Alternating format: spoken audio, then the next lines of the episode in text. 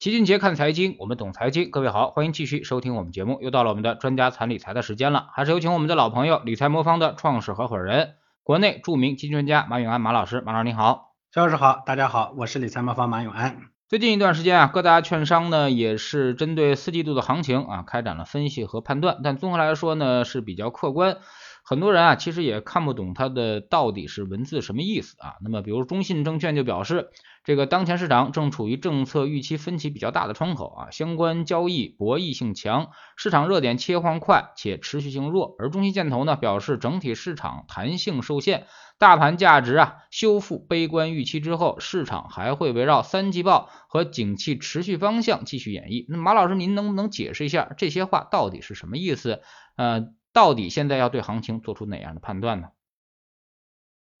我这个其实是个常见的事情，就咱们一般说专业的人干专业的事儿，但金融行业的人呢，有个不太好的习惯，就是总喜欢把个简单的话呢说的特别绕口，是吧？就要说的不绕口呢，感觉自己不太专业，嗯，似乎呢是让人看不懂呢，就是这个工作的一部分。有些时候呢，确实他。呃，金融呢，因为它确实是个专业背景要求比较强的工作，有些确实他没办法用简单的话说清楚，但是有些呢，我觉得是有点故意的成分。其实本质上说呢，不复杂。呃，中信证券说的内容呢是说，呃，现在大家对于接下来的政策方向心里都没底儿，所以看空或者看多市场的投资人呢都有，嗯，但是大家现在都不确定。呃，觉得政策呢会持续释放利好的投资者呢就开始买股票，认为政策呢会持续收紧的呢开始卖股票，这样的话呢，呃，市场就形成了比较激烈的角逐啊，有有买有卖，呃，从而让这个行情的变化呢，就是这个板块的轮动它比较频繁。嗯，因为资金就这么多嘛，嗯，很难有股市整体或者是单个板块出现持续的行情的这样的机会。呃，其实本质上它是这么一个中信建投的这个话呢，可能大家的吐槽会多一点，主要是经济弹性。哎，你看这个好好的话呢，他不好好说，这几个字呢不太好理解。其实简单的说，就是以前我们政策发了一分，那么经济增长就会有两分，而现在呢发力一分，经济增长可能只有零点五分，啊，就这意思。因为呃政策加力呢，经济就会动嘛，对不对？在这样的背景下呢，资金呢就会比较吝啬啊，会尊重基本面多一些啊。三季度哪家公司的业绩好，哪个行业的利润增速高，就会获得资金的青睐啊。所以总体上来说呢，这个结论还是比较客观的。但主要告诉投资者就是，接下来的行情呢，可能又有期盼，但是不要抱着三个月就赚一倍的心态呢看待今年的行情啊，这种可能性很小。目前市场呢最缺乏的就是信心，可能需要一段时间的修复。不过呢，呃，目前呢是个比较好的布局时机，啊，这其实是他们的核心观点。我觉得这个观点总体上应该说说的还是嗯不错的。那当然有一点呢，我跟大多数券商的观点不太相同，就是很多人对美联储加息对于我们股市的影响呢，呃，预期是比较悲观的。这个呢，我倒跟大家的观点不太一样，因为美联储加息这个事情我们讲过很多次。对我们最大的影响呢，可能是在情绪方面。呃，比如说昨天的数据啊，嗯，通胀高于预期，那么市场呢认为美联储未来加息的节奏呢不会放缓，呃，所以美股就跌了。这对美股下跌，人家是有道理的，对吧？但是呢，它又延续着引发了 A 股的低开低走，很多人就会觉得我们的股市呢直接受到美联储加息的影响。但从根本上来说，这个中美两国的货币政策现在是渐行渐远啊，其实相对独立，呃，本来就是一松一紧，不具备参考性。但是市场的散户多。散户多呢，他就是听风就是雨，一听美股美美股的这个呃受到美国的这个加息的预期变化差的这种影响呢，人家一跌，我们的恐慌情绪一下来了，呃接着就接着又跌，这其实呢也是不对的哈，我觉得券商呢可能在这个上面呢有些呃过度悲观了，嗯。嗯，那么对于风格呢？啊，那么现在对于风格的判断有些 这个混乱啊，有些现在看好价值，有些觉得这个成长可能还会继续啊。那您觉得这个风格现在怎么判断？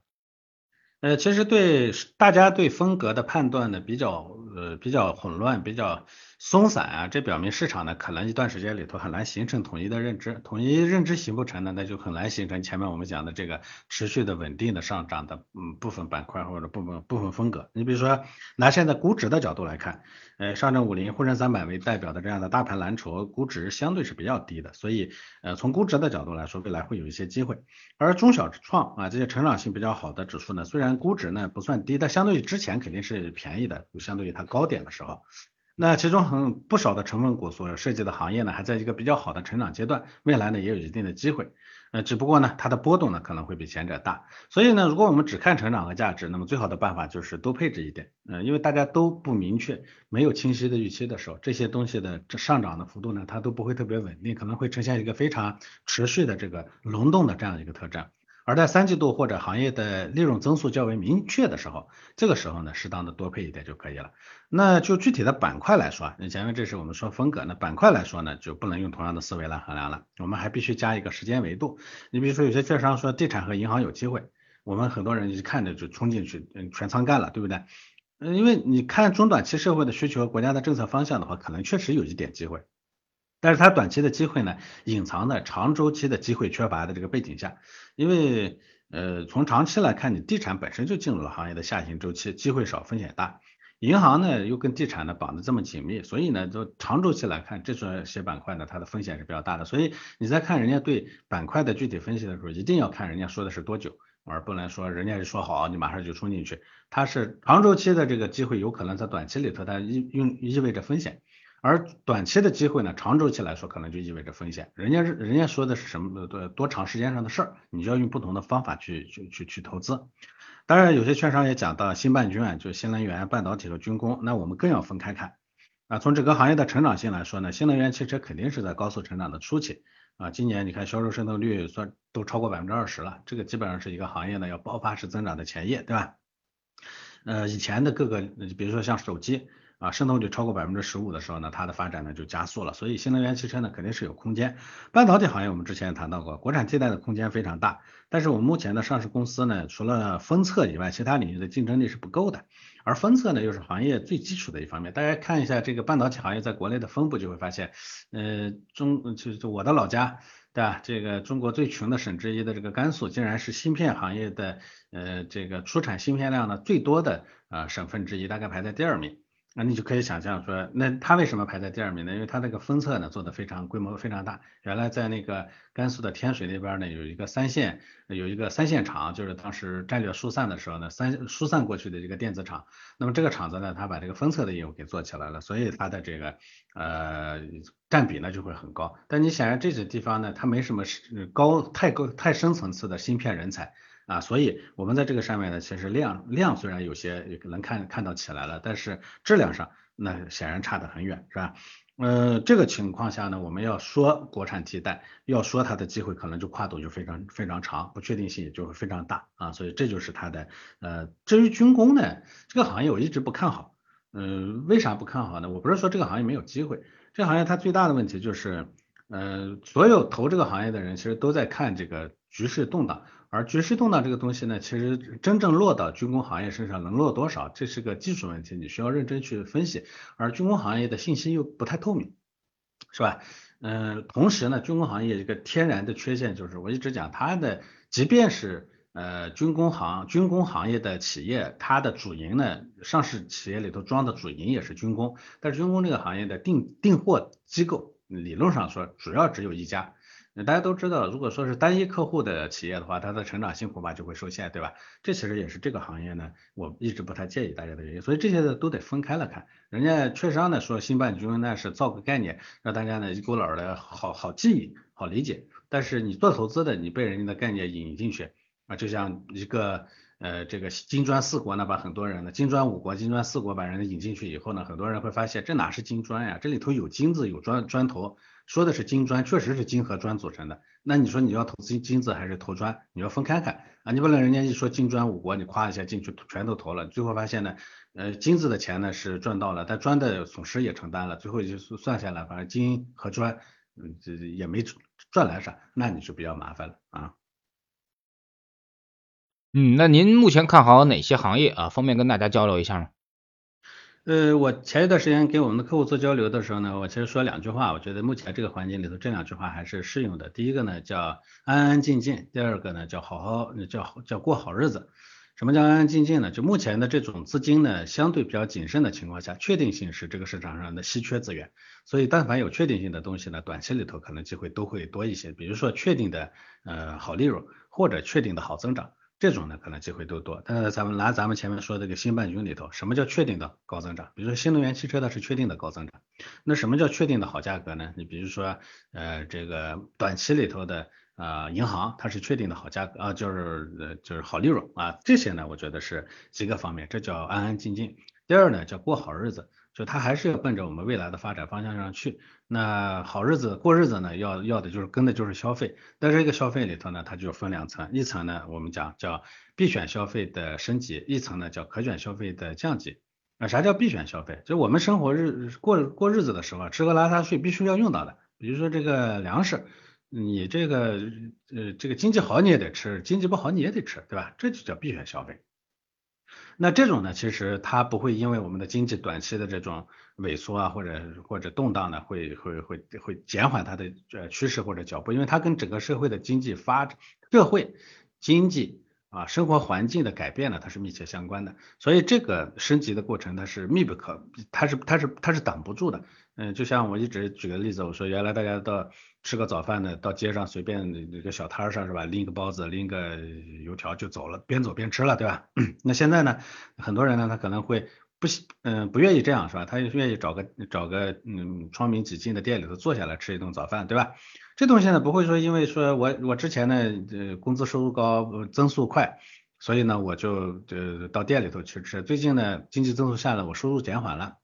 哎，那我就我就退回去，我又去吃街边店。呃，人的这种必选消费的习惯一旦形成，这个呢，它其实是很难改变的。这个呢，我觉得仍然会是一个稳定的趋势。那至于可选消费的降级呢？啥叫可选消费？啊，这个买个包包，那就叫可选消费。那可买可不买，它不不不至于影响到很大的影响到生活，它影响的是人的心理感受，对不对？那同样，那很多人也问我白酒，我说白酒这个东西呢，它其实是有分分化的，这里头有啊有有这个。呃，必选消费属性的，呃，但是也有很多呢，像这些年炒得特别火的这些，它是有可选消费的属性的。这种呢，在经济下滑的情况下，大部分人可能会优先会把他的这种需求砍掉。啊，经济增速快、财富效益明显的时候，大家犒赏自己买个包包。那经济不不行了，收入增速下滑了，你第一个选择肯定是先把包包砍掉。大部分人不会说，我这个过日子是出现困难了，我还不行，我还非得要去买包包。这种人叫什么？我们说叫败家子儿，对不对？这败家子儿毕竟是少数，所以可选消费必然是要逐步的降级的。啊，那这个大家就可以去分析说，我面现在面向的这些品类里头，哪些是必选消费，而且具有呃升级的属性的，哪些是可选消费啊？它有可能会受到啊可选消费的这个降级影响的，哎，这就是我觉得一个行业上的啊差别或者判断吧啊。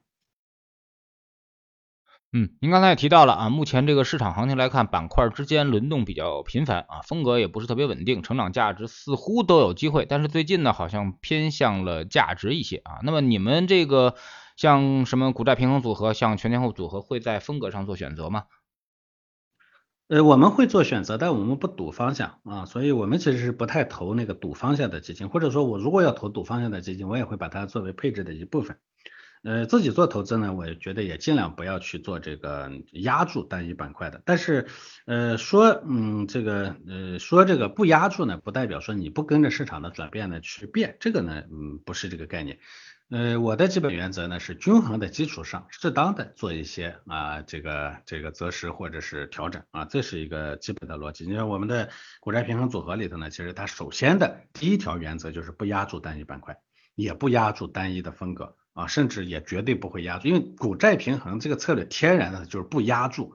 单一资产，既不压债也不压股。那当然在股上呢，它既不压这个风格，也不压那个风格。在具体的底下的行业或者板块上，它既不会压这几个行业，也不会压那个行业。所以呃，这是我们的第一条啊。因为今年股市表现不太好啊，你看过节期间呢，有些亲戚朋友也在问我关于行情的问题。呃，我简单交流了，我发现很多人赔了百分之三十五十，那赔这么多啊，我觉得很多可能都跟压了单一大比例的压住单一方向上有关，啊，这是第一条，在这一条上基础上呢，我们也会做适当的呃这个呃比例的调整，你比如说在股债上啊，我们最近呢其实股的比例，或者说在股债平衡组合里头，我们把那个股那一块的这个呃这个波动率逐步的在调升。啊，这个其实呃有这个我们说增加了股票的配置，它有两种表现，一种呢是直接肉眼可见的，我把比例调上去了，还有一种呢，虽然我比例没有调，但我之前呢买的是那种啊偏呃稳定。啊，我这个地方我们也用弹性，就市场涨一它涨二，这叫这叫弹性是二，对不对？如果市场涨一它涨零点五，这个呢叫弹性低，对不对？那我们呢最近呢逐步在调高啊这个它的弹性啊，这是在股债。择时上，那同样我们在风格上也会略微有一些，当清晰的时候，我们也会略微做一些调整。但毕竟我们其实在呃这个风格调整上的呃这个偏离呢很小，因为我们认为目前的这种短期博弈，呃从量资金博弈的情况下，要说说小品种有持续的强或者大品种有持续的强，这种都说不上。你你看到也是各领风骚呃几天，对吧？所以这种情况下呢，风格上我们暂时没有偏离，但是在板块上我们素来是有偏移的。啊，我们现在跟踪的大概八到十个板块，一般情况下同一时期我们会投四到五个板块，啊，这个是这个是有偏移的，但是底层的偏移呢，越到下面的偏移呢，其实影响越小了，因为我逐层在往下拨嘛，上面的均衡，基础的均衡加上上面的均衡，到这个保证了我在底下稍微偏移一些，差别不会特别大，所以这种情况我觉得才是稳稳妥的攻守之道。啊，市场呢不是说没有机会，有机会，而且现在呢，我觉得也是个很好的。呃，布局建仓的时候，但是呢，布局建仓的过程啊，它就必须得有这样非常稳定的呃攻守兼备的这样的一个过程，才能做得更好啊。这人家说，好的将军呢是未虑胜先虑败，就先把防守做好了再说进攻。哎，做投资其实也是这样，只有这样，出现任何问题对你的冲击才不会大，我们才能比较舒适的留在市场里头。啊，所以大家可以下载理财魔方 APP 啊，在发现页面看一下股债平衡这两个组合的收益曲线，然后与市场进行一下对比啊，你可以很明显的看到我们在这个里头呢做一些风格调整的这样的影子啊。嗯，最近呢市场发生了一个比较有意思的现象啊，很多人都说啊，这个现在市场就是消灭这个基金抱团股啊，那么。呃，之前的白酒啊，然后又是这个中概啊，后来呢又是现在今天开始这个新能源也开始大跌啊。那么马老师您怎么看这个呃方向性的一个选择啊？包括说呃这种基金抱团，或者说之前业绩特别好的基金，那投资者该怎么去挑选呢？还能不能相信基金了？到底？呃，存量资金博弈的市场呢，它是牛市早牛市就是一轮行情开始，上一轮下跌结束一个非常典型的产物。为啥呢？嗯，市场呢这个价格要稳定，它得有持续的存量资金进来，这样的话呃增量资金进来，这样的话呢原有的上涨能保住，新的这个上涨呢才能跟得上，这是非常简呃非常简单的一个道理，对吧？那存量资金的博弈呢，意味着说没有新增的资金资金进来，那肯定是要旧有的资金出去，新的资金才能进来。这个时候呢，它往往会导致部分原来抱团的资金的崩溃，因为大家抱着团才能不动嘛。但是没有新资金，那我其中总有人呢要去投一些别的方向，一旦有人松动了跑了，那其他的资金呢也会蜂拥而出，所以它不不停的打去打掉各种的原来抱成的团啊，这个。呃，把所有的团都打的差不多了，哎，新的呃这个存量资金呢，所以才会逐步的形成一个相对比较稳定的趋势，让市场开始逐步的抬升，抬升的过程中呢，新的资金呢才会进来。所以这个不是说你相不相信基金的问题，这是每一轮行情呢到这个阶段的时候一个非常典型的特征。当然，这其实也是我一直说的，为什么我不太愿意让大家呢追着过去的业绩买基金的原因，也在这个地方。呃，抱团就是被打，就是用来被打破的。尤其在目前的这个时候，它会消灭一切你看上去的神话啊！消灭神话的过程，你之前的基金呢都是靠砸单一品类或者是单一方向的制造出来的神话，目前它就是被爆锤的对象。其实这个情况历次都是这样的，所以我不建议大家呢跟着这个跟着跟着这个这个这个这个人家的短期业绩，甚至是一段时间的业绩呢去买基金啊！这是我觉得大家一定要注意的。都还是这个话，不要等到吃亏了才想起来。原来说的话是对的，我们要把对的话要把它落下落实下去，嗯，嗯，那您怎么看现在的市场啊？比如说现在呢，就是创业板又今天又跌了幅度比较大啊，那么也是这个出了比较大的利空啊，新能源方面这边啊，包括美国那边的这个法案通过啊，那您怎么看现在这块儿是不是呃新能源这块确实也要跟之前的像白酒啊、像 C 叉 O 啊这样一样呃下跌一段了呢？因为我不觉得是这样，其实我们前面讲过了，新能源呢，它的分化呢是比较厉害的，这里头呢一个新能源里头包括了很多小的板块，对吧？呃，存量资金下呢，就是大的板块呢都会被逐步的消解，这个里头的分化呢也会逐步的出现，比如说新能源里头，我认为就像我们前面讲的新能源汽车。那是要分开的，因为它的渗透率刚刚过二十，意味着说它的成长呢刚刚开始。这种这种领域里头，它短期的下跌可能带来的是机会，但是有些行业呢，可能它已经成熟过度了。这虽然叫新能源，你比如说整个光伏的这个板块，它有些可能有些有些成熟过度。成熟过度的话，那你显然就市场在拆抱团的这个过程中呢，它会呃受重击，然后呢它的恢复呢可能相会相对比较慢。所以啊，我还是这句话，我觉得在这个时候不要去赌任何一个方向。历史证明啊，但凡在这个时候均衡配置都是最好的啊。这个因为在单边上涨的时候啊，你赌一个方向。短期里头它挣不了错，而且它往往说赌对了，回报特别大。但是在目前的这个环境里头，我们又不能说在这样明显的机会面前呢，就布局的机会面前，我们又不能离开市场。但有些人说，我为啥不能离开？我等到机会来了我再来嘛，对吧？嗯，这种鸡贼的想法我已经说过很多次。你因为你鸡贼，所以你就是人家一轮一轮收割的对象。嗯，市场永远奖励那些不是过度鸡贼的人啊，他能耐得住寂寞的人。啊，但凡特别鸡贼，说想把便宜都占占占了，亏都不吃的人，最终呢，往往都是啊这个市场的收割的对象。所以，我们不能在这样一个明显的布局的时候离开市场，那怎么办呢？又不能赌单边，又不能在这个时候离开市场，所以我们就必须啊得把这个资金的稳均衡的配置在各个方向上，然后熬过啊现在的这样的一个时刻啊。所以，呃，还是这咱们说国难思良思良将啊，市场动荡的时候呢，你才要体会一个策略它的好。而这个时候呢，这个好就是我们安身立命的本钱，也是我们迎来黎明啊，等等等到这个啊太阳蓬勃而出的啊这个基础。好，非常感谢马老师今天做客我们节目，也是跟我们聊了一些市场的话题啊。那么，呃，确实现在市场风格比较混乱啊。那么一会儿价值，一会儿成长啊。但总体来说呢，其实从上个月我们能看到这个逐渐的在向价值方向偏移啊。那么之所以这样呢，就是因为现在大家更倾向于认为未来中国经济可能会有一波这个稳增长的托底的经济周期的爆发了啊。那么因为现在的经济确实是。呃，已经到了一个要托底的时刻啊。那么未来整个经济如果有贝塔的机会的话，那应该价值表现会更好。相反是成长之前是抱团比较严重啊，那么这个推升的估值比较高，而恰恰呢又到了今明两年，可能成长这块减速会逐渐的发生，再加上一些利空因素的叠加啊。比如这个美国的法案通过啊，所以说让这个成长现在也是在快速的下跌当中啊，呃，但是呢这块其实应该也跌不太深啊，因为呃整体来说现在还都是一个比较低迷的一个市场环境啊，大家都很悲观了啊，那么基本上市场也就差不多快到底了。非常感谢马老师，再见。好的，再见。